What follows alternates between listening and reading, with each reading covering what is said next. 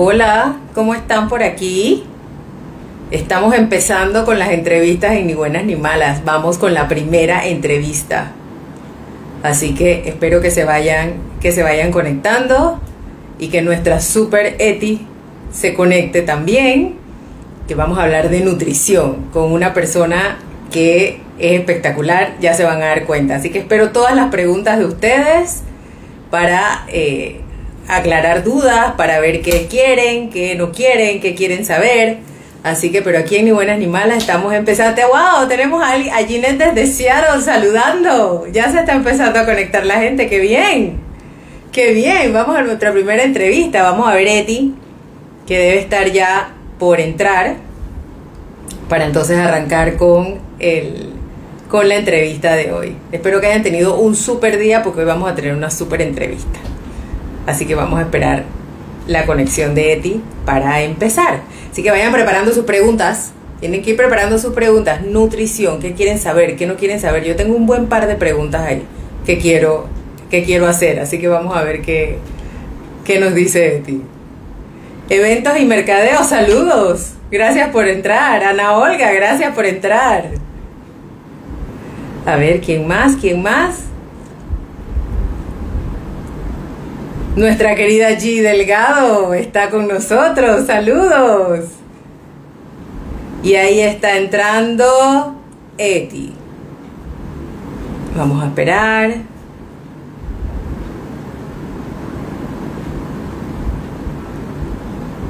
Vamos a ver.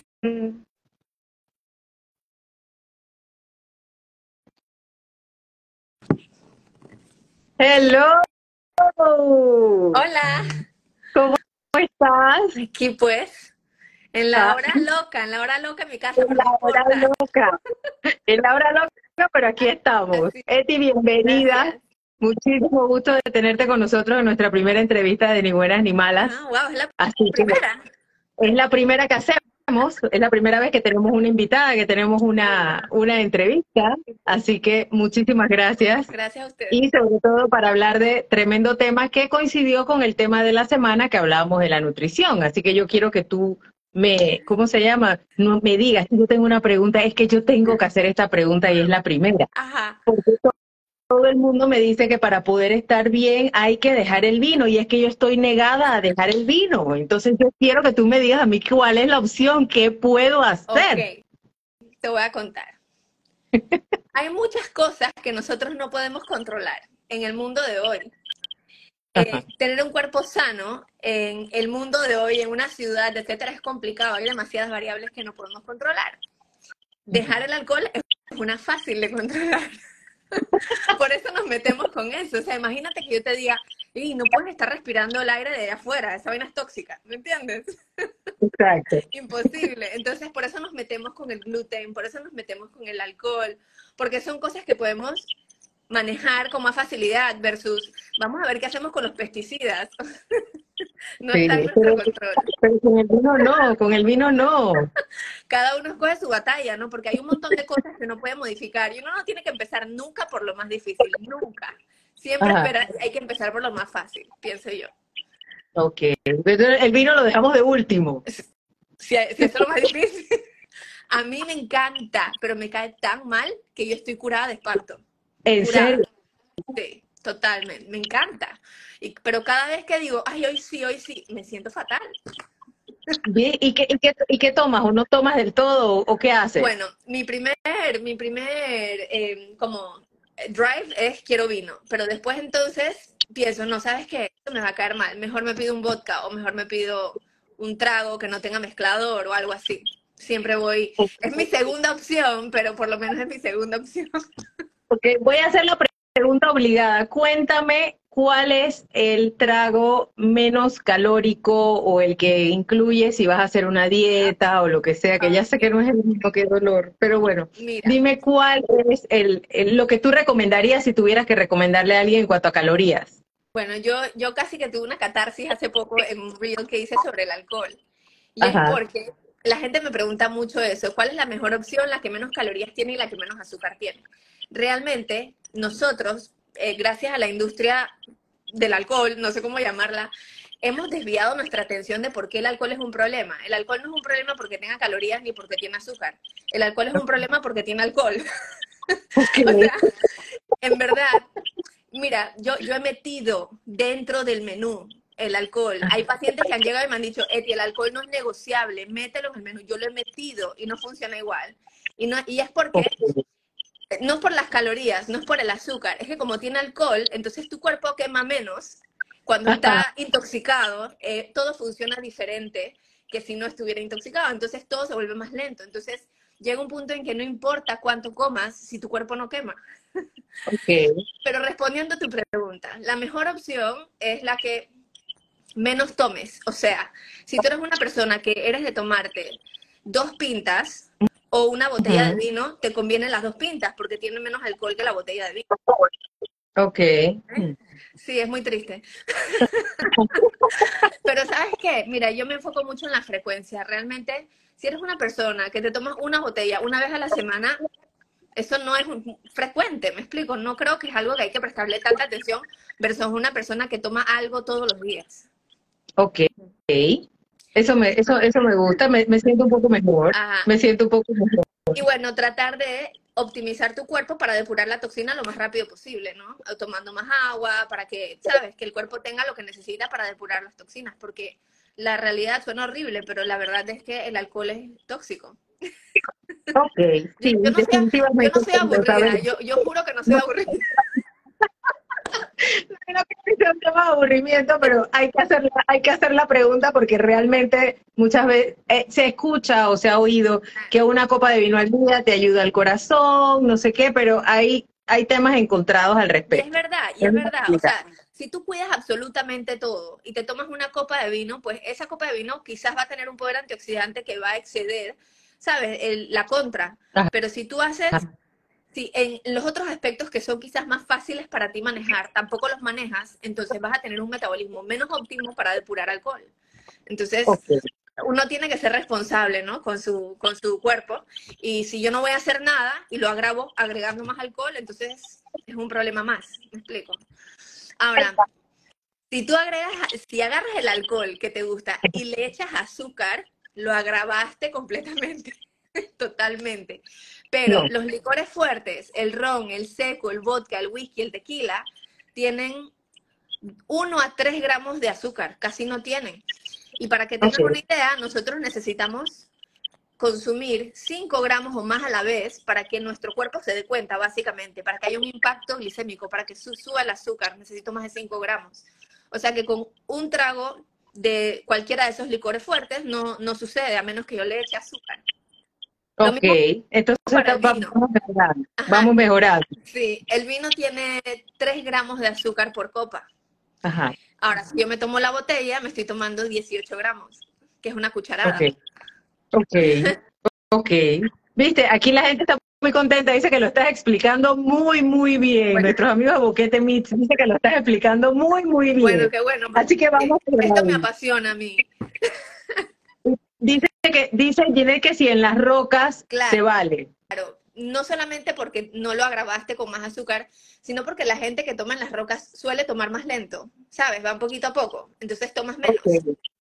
Ok, hace sentido. O sea que si le bajo la velocidad a la copa, de repente me ayuda también.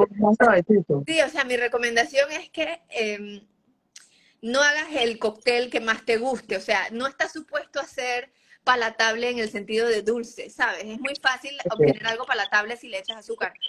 La idea es que con el tiempo empieces a disfrutar esos sabores diferentes, amargos o diferentes que puede tener el alcohol sin, sin agregarle cosas que te harían tomarlo más rápido. Ok, aquí tengo a Pilar Castro que dice, bueno, tomamos una vez en la semana vino, el tema es más la cantidad de las copas. Si tomamos más de la cantidad de las copas. Claro. ¿Qué pasa? Es que el vino se comparte. Exacto, el vino es parte de la... Exacto.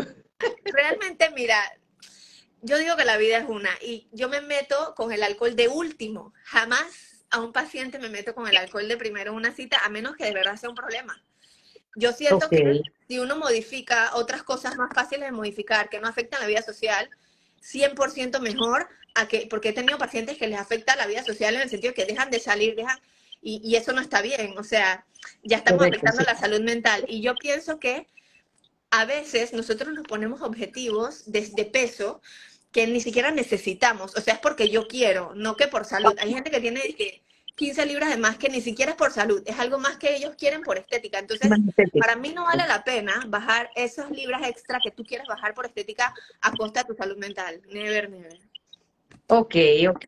Eti, si tú tuvieras, si tú supieras, tuvieras que decir, ponte, a una persona como yo, de más de 50 años, ¿qué es lo más, o sea, qué es lo que debe hacer para tratar de mantenerse lo más saludable posible? ¿Qué le recomendarías? Mujer.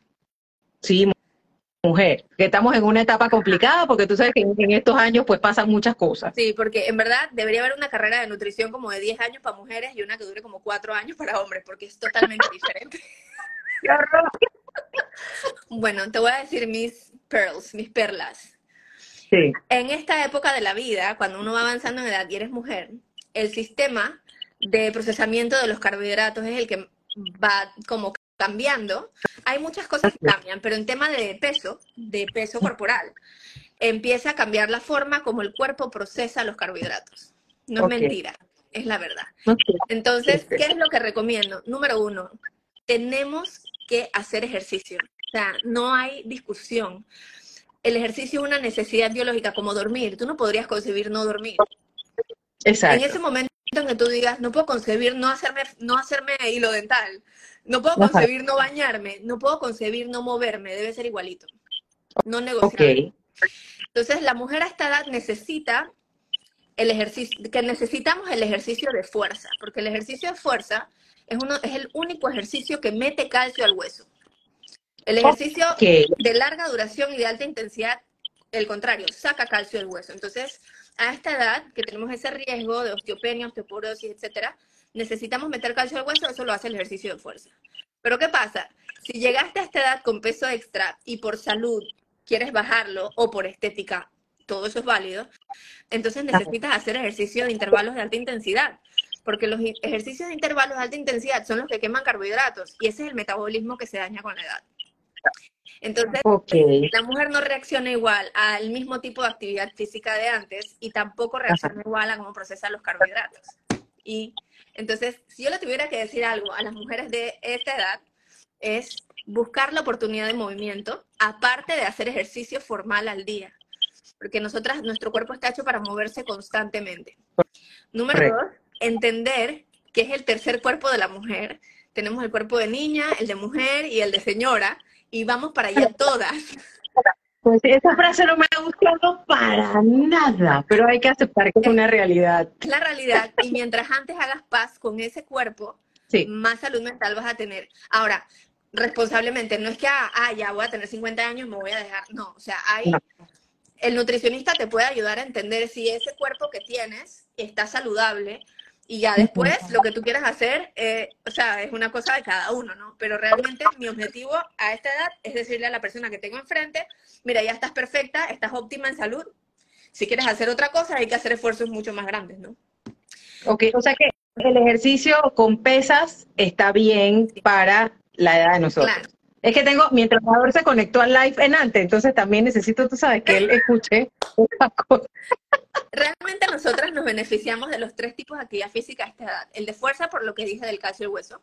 El HIIT para mantener el peso. Y el de cardiovascular de larga duración, no solo para salud cardiovascular, pero para la salud mental también.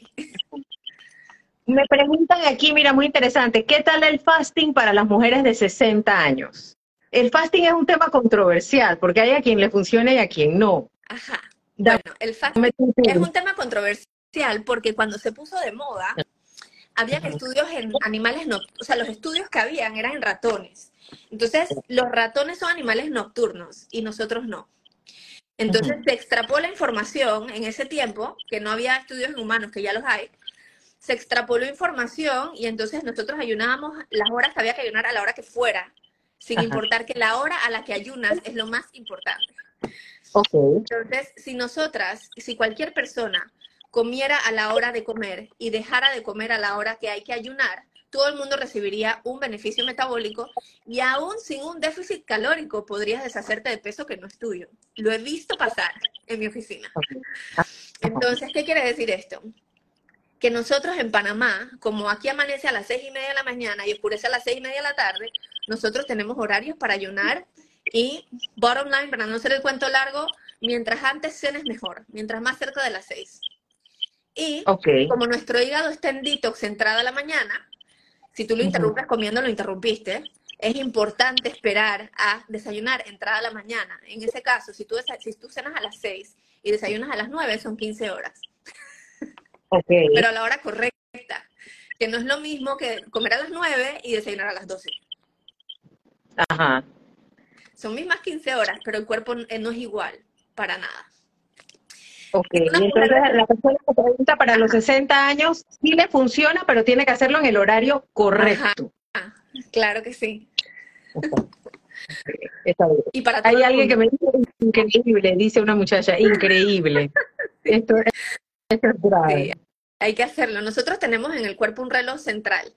Ese reloj está, hay un núcleo en el cerebro, o sea, hay una estructura completa en el cerebro que se dedica solamente a eso. o sea, es así de importante. Ese, ese núcleo se da cuenta qué hora es a través de la luz del sol y la intensidad de luz que entra por tu retina, que llega a ese núcleo y le avisa a tu cuerpo qué hora es. Luego que ese reloj sabe qué hora es, hay relojes periféricos. En el resto del cuerpo y ciertos órganos hay otros relojes. Nosotros tenemos tres grandes sincronizadores de nuestro cuerpo con el ambiente. Yo les voy a dar una idea. Yo vivo en un edificio, tengo mi carro en un garaje y trabajo en una oficina que parece una cueva. O sea, yo no veo el sol a menos que yo salga a verlo. Entonces, el mayor sincronizador es la luz del sol. Y los otros dos que son un poco más débiles, que son sincronizadores y nos ayudan a sincronizar nuestras hormonas con el ambiente, eh, son comer y hacer ejercicio. Entonces, dicho esto, en mi caso, si yo no como en la mañana, mi cuerpo cree que es de noche. Y el metabolismo nocturno no es el mismo que el metabolismo diurno, de hecho es mucho más lento. O sea que a mí me conviene comer para avisarle a mi cuerpo que es de día. Ok, interesante. Ajá. Me preguntan, ¿qué hay de comer eh, carbohidratos y frutas en la tarde? ¿Qué tan beneficioso o cuál es el mito al respecto? Ok, yo abordo este tema eh, de una manera un poco diferente porque me di cuenta que hay que hacerlo diferente cuando tuve hijos. Eh, yo no quería decirle a mi hijo que esta comida era buena o mala, yo quería decirle cuándo era mejor comerla. Ajá, correcto. Entonces, el problema no es de la fruta, el problema es comerla a la hora equivocada. La fruta es azúcar y el azúcar tiene dos funciones en el cuerpo primordiales. Uno es energía rápida, no es energía lenta. Llega rápido a la sangre y si no la uso rápido, se aguarda. Entonces, mi cuerpo tiene dos lugares favoritos donde guarda el carbohidrato. Dentro del músculo, si cree que lo voy a usar, y en forma de grasa, si no cabe en el músculo y piensa que no lo voy a usar, básicamente. Entonces, si yo no voy a usar el azúcar de la fruta rápido, se va a acumular en algún lado. Eso es básico. Y la otra función es reparadora. O sea, si yo acabo de usar mis músculos, probablemente el azúcar que yo me voy a comer de la fruta tenga una función. Entonces, ¿qué tenemos? Puedes comer fruta. Antes y después. Antes y después de entrenar, ok. Porque si yo salgo a caminar para trasladarme, eso también cuenta. O sea, no tiene que hacer ejercicio formal. El punto es que puedo comer azúcar cuando la voy a usar. Yo sé que suena horrible y quizás o sea, desde el punto de vista psicológico suene mal, suene feo, pero la realidad es que en el mundo de hoy yo tengo que saber la función de la comida. No es tan sentido común como antes. La comida está disponible 24/7 y no es sentido común. Si yo voy a comer azúcar, tengo que darle una función, porque si no se la doy, se va a acumular. No es mentira, es verdad. Ok, ok, interesante. Dice, fasting, guardar ayuno y comer en las ventanas horas permitidas, que aproximadamente ocho horas y vigilar las comidas para romper el ayuno.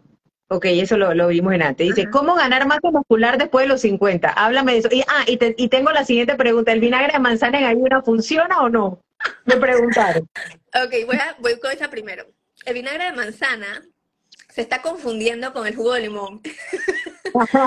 el que se usa en ayuno es el jugo de limón. Ok, estoy bien entonces. Y el que se usa antes de cada comida es el vinagre de manzana. Okay. El vinagre de manzana ayuda a retrasar el vacío del estómago, o sea, me ayuda a controlar la glucosa después de comer. El jugo de limón tiene ciertos nutrientes que ayudan al detox del hígado que te dije que se hacen ayuno. Que es en la mañana. Em, bueno, ¿cómo se hace para ganar músculo después de los 50? Esta es la pregunta del millón. Y te voy a contar que hace como cuatro semanas fui a un congreso precisamente para entender algo sobre esto. Hay un, hay un numerito que se llama el ángulo de fase, que es un numerito que están sacando las inbodies nuevas de hoy día. El ángulo de fase no solamente me habla del músculo que tiene, sino de la funcionalidad del músculo que tiene. Lo más importante cuando vamos para viejas es que el músculo es que el músculo que tienes sea altamente funcional. No que tengas mucha masa, sino que sea funcional. Entonces, partiendo de ahí, ¿cómo hago para ganar masa? La única manera de ganar masa muscular es estimular al músculo para crecer. No importa cuánta proteína yo coma. Obviamente, si estoy en déficit severo, es más difícil que suba. Pero si tú tienes una dieta normal, con proteína adecuada, sin ni siquiera ir al nutricionista, si usando el sentido común, si siempre has comido bien, el músculo no crece si no está estimulado para crecer. Eso es así. Entonces, estimular el músculo para crecer, tú lo puedes hacer con un entrenador, con el ejercicio de fuerza, puedes hacer fases de hipertrofia, trisets, supersets. Hay miles de maneras de lograrlo. Lo más importante es mantenerte haciendo el ejercicio de fuerza a largo plazo. No estamos buscando que la persona suba un montón de músculo. Estamos buscando que suba lo que debe subir y que no lo baje, porque lo que sucede con la edad es que se pierde media libra al año.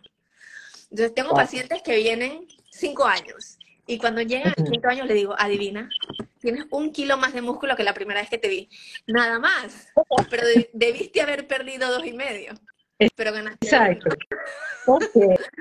Pero son cosas que uno no sabe, entonces tú crees que estás, que estás mal, o sea que está bien, está bien. El músculo en la mujer es eso. Mira, el objetivo, no perdamos de vista el objetivo. El objetivo en salud es llegar apto a la vejez, apto. Entonces, es muy importante la funcionalidad del músculo, que el poco músculo que yo tenga, si mi genética no me permite tener más, que el poco que yo tenga sea altamente funcional. Y eso se logra en el gimnasio. En el gimnasio. Cuéntame, la, mencionaste antes la proteína adecuada. ¿Cuál es tu recomendación en cuanto a la carne roja, la carne blanca, el pescado, qué es proteína, qué es, si me da, todo esto que ya conocemos, dame cuál es tu recomendación, qué es, qué es lo mejor que podemos hacer. Bueno, yo, yo he hecho dietas vegetarianas, obviamente, eh, no es que la, eh, comer plant-based no está bien, es más difícil, no, es menos sentido común todavía. Entonces, poniendo de lado el tema de la alimentación plant-based, eh, yo soy de recomendar carne roja solamente al mediodía. Yo prefiero que mis pacientes no tomen, no coman carne roja en la noche por múltiples motivos, dentro de los cuales está que el ácido gástrico cambia de noche y la carne roja necesita más ácido gástrico y la gente se está muriendo de acidez. Yo creo que yo no tengo más de 10 pacientes sin un problema gástrico en mi oficina. Entonces restringo un poco la carne roja más que nada de noche. Y definitivamente con ciertos pacientes que en verdad tienen algún factor de riesgo cardiovascular, cáncer de colon, etcétera, ahí lo restringimos un poco más.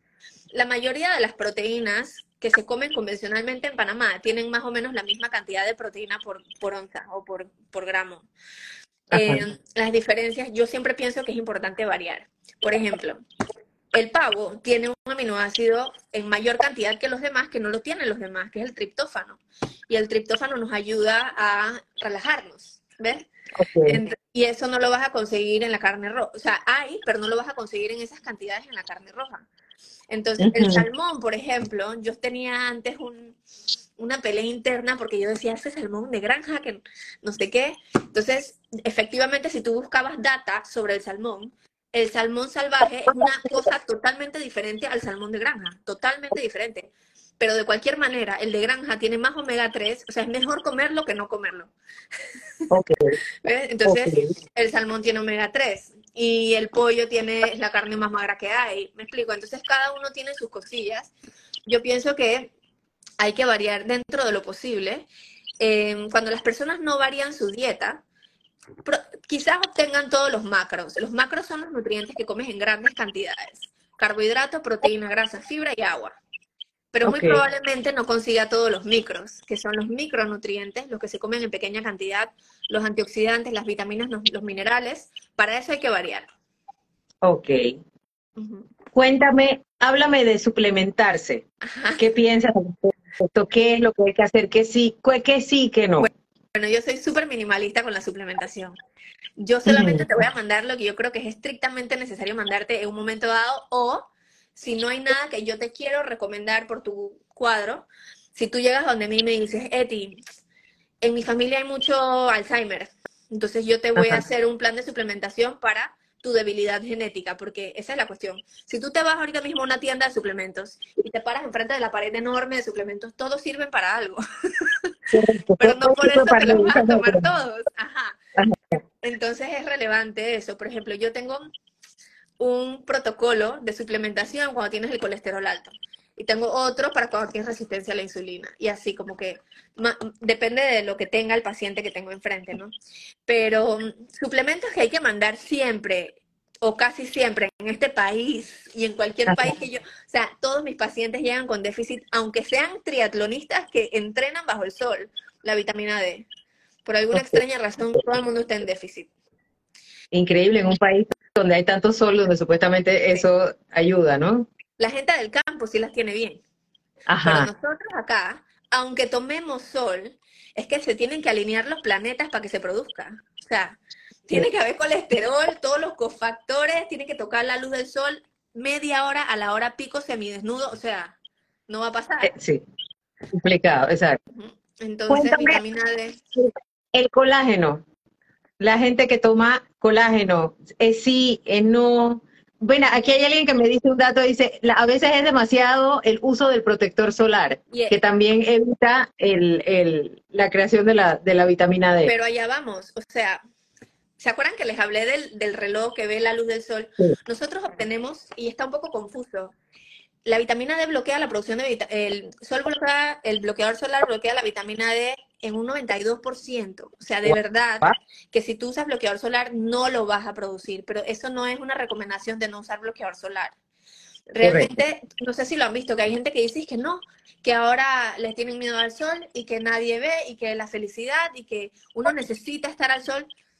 Eso es ver el sol, verlo, lo que yo dije al principio. Para sincronizar el metabolismo con el ambiente es importante verlo. Yo no tengo que estar debajo del sol, yo puedo estar bajo techo, mirar al piso y ver los rayos de luz, mi, cuerpo procesa esa intensidad de luz y nos da esos beneficios de los que la gente habla. El beneficio de la producción de vitamina D tiene que ver con el rayo de sol tocando mi piel y haciendo un cambio en, en, ¿cómo se dice? En la vitamina D2 a la vitamina D3. Entonces, eso lo puedo lograr con una pastillita. O sea, yo una sola vez me di a una mujer, me acuerdo perfecto, que la tenía súper bien y yo dije, wow, ¿cómo hiciste? Tenía la piel carbonizada del sol. O sea, parecía de 60 años y tenía 50. ¿Ves? Entonces, no, no. O sea, yo de verdad prefiero que te pongas tu bloqueador solar y te tomes la pastillita. Y te tomes la pastilla. Me preguntan también que cuál es el mejor magnesio. ¿Hay que tomarlo o no hay que tomarlo? ¿Cuál es el mejor? ¿Qué, es lo que hay que hacer? No, a mí me, encanta cuando me hacen esta pregunta porque en nutrición pasa mucho que me preguntan, ¿qué es mejor, el maní o la almendra? son cosas diferentes, son cosas diferentes. Hay mejores magnesios para cada cosa.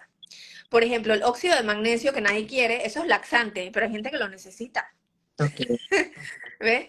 Entonces hay, hay magnesios que se absorben, por ejemplo, hay un magnesio que entra a la barrera del cerebro. Entonces ese me ayuda en ciertas cosas del cerebro. Yo he mandado, el que a mí me gusta mandar se llama Magnesium Complex, que es uno que tiene bisglicinato, treonato, malato y citrato de magnesio. Ese es mi favorito. Okay. Es mejor tener como un, un, bundle, digo yo. Como un mix de, de varios, ok. Ahí me volvieron a recordar el colágeno, que estaban preguntando por el colágeno también nuevamente. Bueno, mira, lo del colágeno es complejo porque el colágeno es una materia prima, es una proteína y es una proteína animal, entonces tiene todos los aminoácidos, o sea, es una proteína completa como cualquier otro pedazo de carne, digamos. Eh, la cuestión es que el colágeno que uno puede comprar de grado farmacológico trae unas sustancias que promueven la producción de colágeno. O sea, yo cuando me como una carne, mi cuerpo la despedaza, eh, es como un yenga, ¿ok? Imagínate que tengo 22 piezas de yenga, entra la carne a mi cuerpo y entonces el, el yenga se desarma en sus partes, ¿ok? Ok. Para que yo tenga colágeno en mi cuerpo, ese yenga se tiene que volver a armar en forma de colágeno. No se debe volver a armar en forma de tejido del hígado, ni se debe volver a, a armar en forma de tejido de la piel. O sea, se tiene que volver a armar en forma de colágeno. Entonces, nada me garantiza a mí que al yo comer, tomar colágeno, voy a volver a producir colágeno, a menos que sea un colágeno que traiga esas sustancias que promueven, promueven nuevamente su formación, que generalmente son colágenos de grado farmacológico.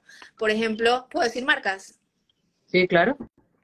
Por ejemplo, Metrition, ese que venden como una botella, eh, se llama ProSource, ese es de grado farmacológico. O no me acuerdo ahorita mismo el nombre, pero hay unos que están vendiendo unas cajetas que están en la farmacia, te vas a dar cuenta que son de grado farmacológico, son carísimos. ¿Ves? Entonces están los otros que son un batido de proteínas a base de colágeno. Ok, que son los hidrolizados. Que son los que venden, los compras en Amazon o los venden en un tambucho así, que no están mal, porque yo los he mandado porque yo tengo pacientes intolerantes a los lácteos. Y la mayoría de los batidos de proteínas son a base de whey. correcto. Pero listo no, nada me garantiza que ese colágeno va a formar, a quitarme las arrugas, o sea, ni ayudarme las articulaciones. Ok, ok. A ver, cuenta, ¿qué más, qué más tenemos por aquí? A ver, Eti, ¿qué más? ¿Qué me qué recomiendas? Aquí hay pura gente grande, aquí en, esta, en este, en este live tenemos pura gente grande, así que cuéntame qué, qué recomiendas.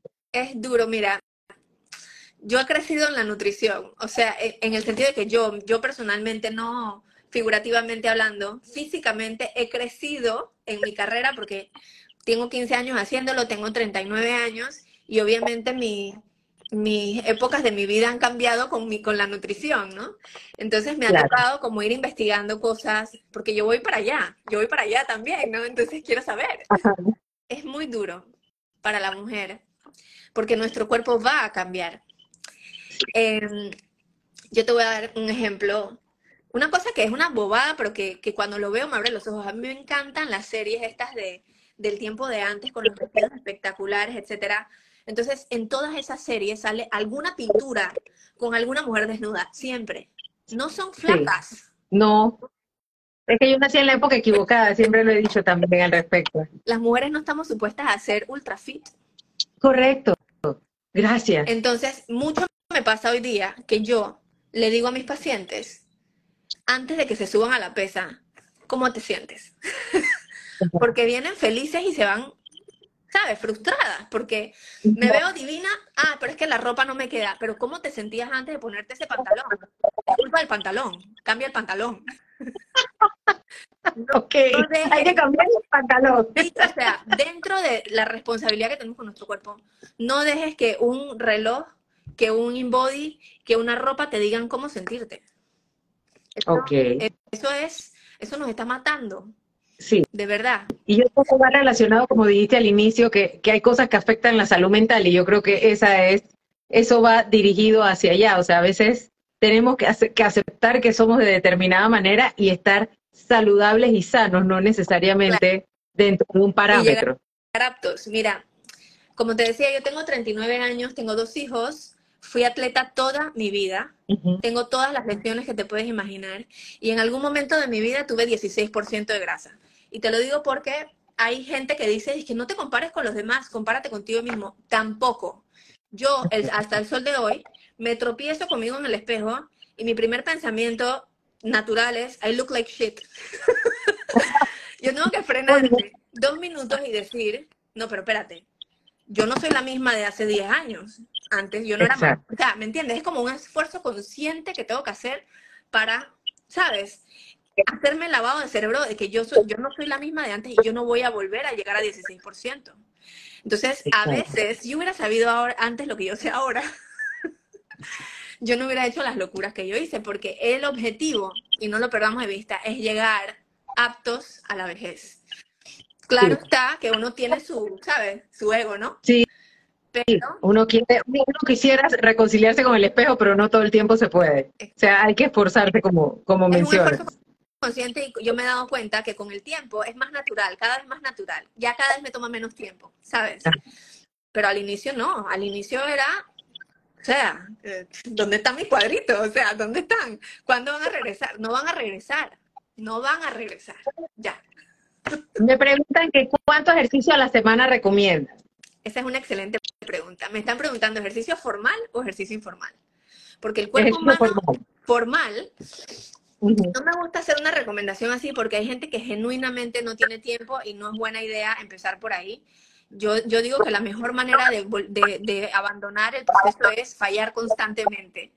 El, o sea, deberías tratar de moverte todos los días, todos los días.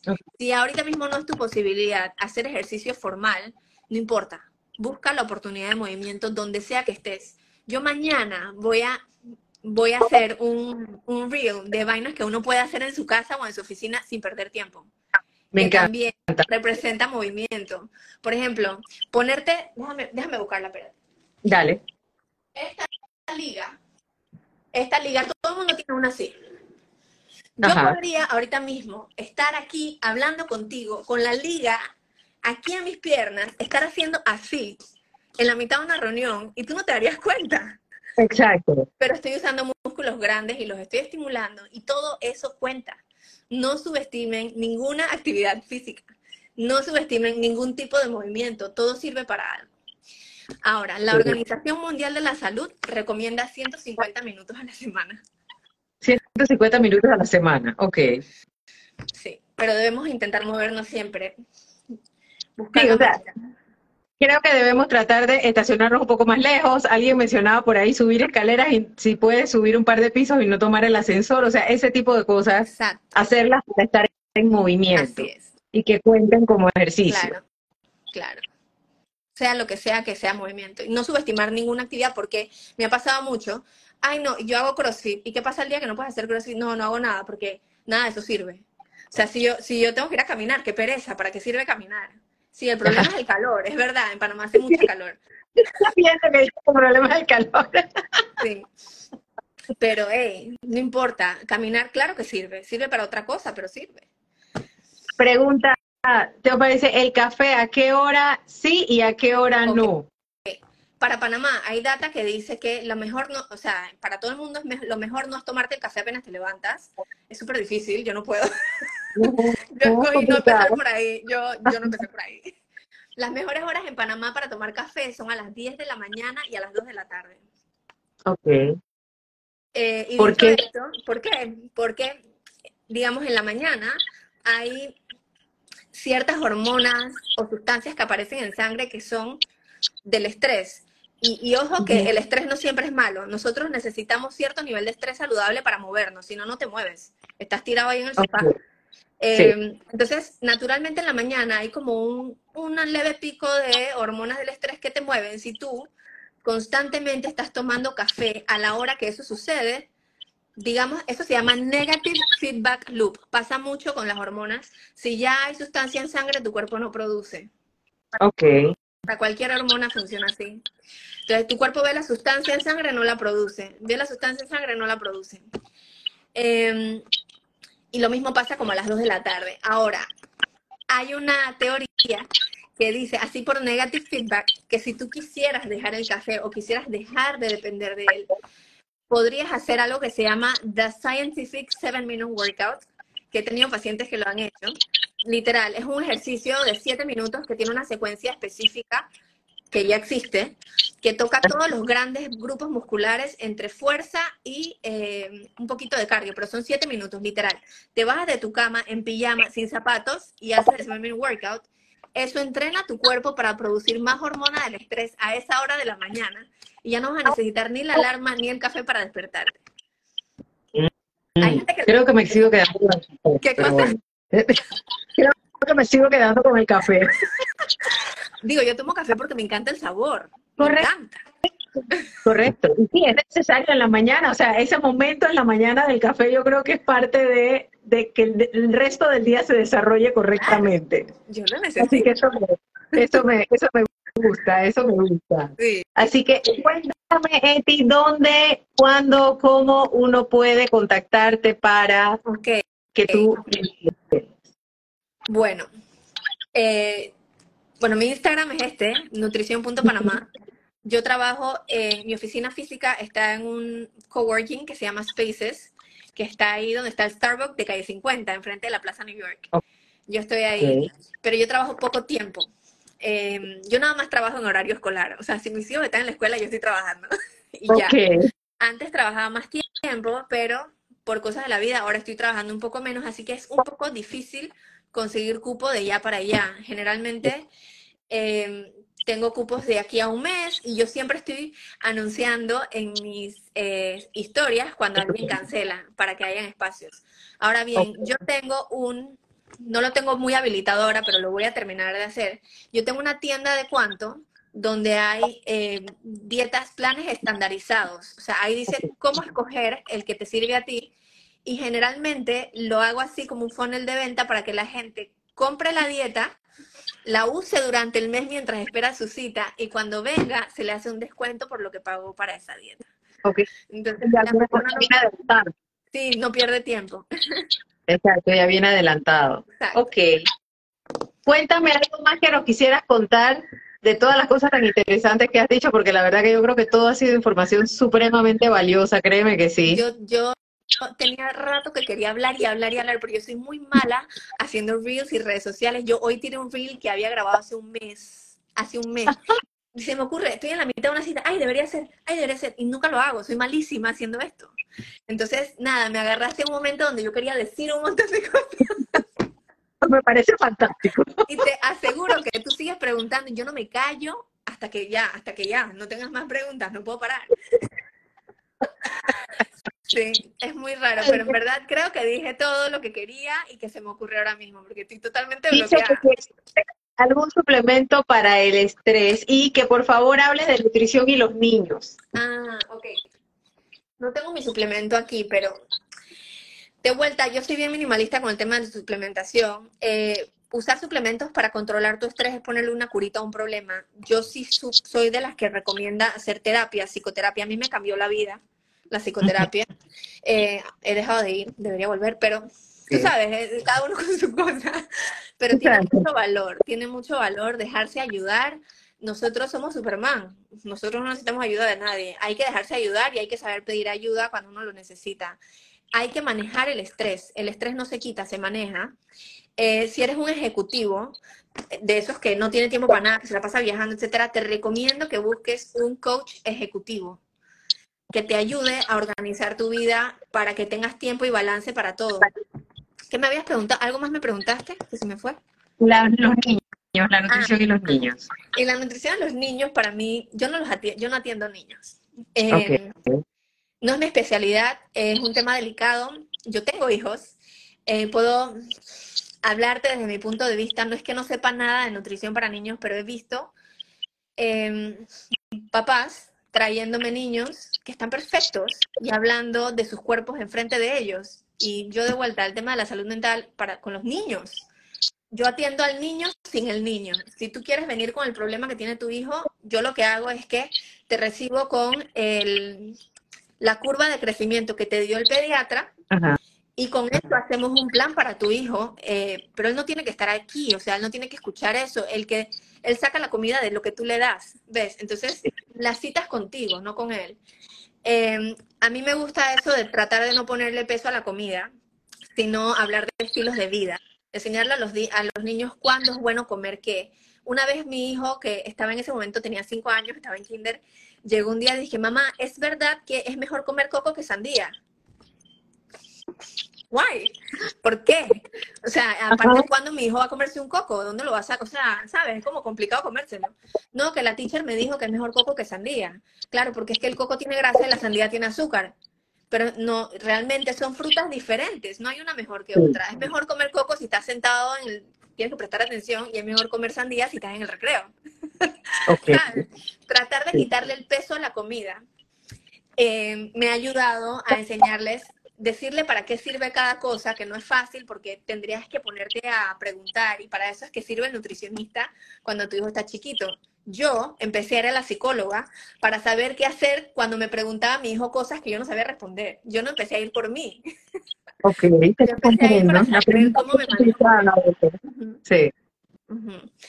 Entonces eso, pues tratar de quitarle el peso a la comida, tratar de saber para qué sirve cada cosa, para tener bases, para enseñarle a tu hijo para qué sirve cada cosa y cuándo utilizarla. Hoy día mi hijo me dice en la mitad de la tarde, mamá, ¿me puedo comer unas gomitas? Yo es que, a esta hora no, pero es que acabo de venir del parque. Ajá. ¿Qué qué hora se la puede comer, exacto. Genial, genial, definitivamente. Bueno, Eti, un agradecimiento enorme, de verdad me ha encantado, hay que volverlo a hacer porque yo creo que hay más cosas, cuando tengas más ganas de hablar avísame y vos otra vez venís para acá porque yo creo que esto ha estado espectacular. Eh, cuando te preguntas lo hacemos de una vez, gracias por tenerme, de verdad. No, de verdad que es fantástico y se las recomiendo a todos, contáctenla, hablen con ella, ya se dieron cuenta que es genial y que se puede hablar abiertamente con ella sin ningún problema. Así que, bueno, un abrazo para todos, para ti un y un abrazo apretado. Gracias por la confianza y por habernos brindado la, la, entrevista. Y a nuestra comunidad, pues un beso grandote y esperen que seguimos con muchas más entrevistas en esta nueva etapa de Ni Buenas ni Malas. Un beso grande. chao. chao.